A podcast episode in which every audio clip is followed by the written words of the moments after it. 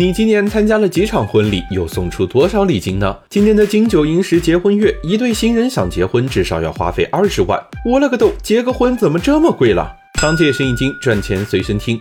婚礼就一次，人人都想做到极致。为了这一份美好，你愿意花多少钱呢？有人一毛不拔，有人豪掷千万。让我们以一场普通中式婚礼来算算，这些钱究竟花在哪里了？首先是婚礼布置策划，其中包含了场地、酒席和整体策划，一般会占到总费用的百分之四十。如果遇上结婚旺季，可能还得加钱定位置。然后是婚礼的四大金刚：司仪、化妆师、摄影师和摄像师，这些人会占到总费用的百分之二十。谁不想自己打扮的美美的，并把这些？时刻记录下来呢，而市面上优秀的四大金刚手里压根儿不缺单子，不提前半年甚至更久，根本找不到人。再者就是婚礼上要用到的珠宝、婚纱礼服之类的，一般也能占到总费用的百分之二十。如果按照二十万的预算来看，平均花费大概是这些，而这还只是相对基础的配置。如果你要更豪华、更个性的审美，那么价钱还会更高。不过虽然新人花费那么多，商家那边想赚钱却并没有那么容易。一来是竞争商家多，获客成本高，很多工作室为了招揽新客户，不惜砸钱做推广、打价格战，一举推高了客户获取的成本。二来是个性化增加，可复用环节少，从业人员分工的细化，让各个环节的利润都变得透明。现在的用户也希望婚礼有独特性，而这就对婚庆公司控制成本的能力提出了更高的要求。想结婚不容易，既要找到合适的对象，还要应对找茬的岳父岳母。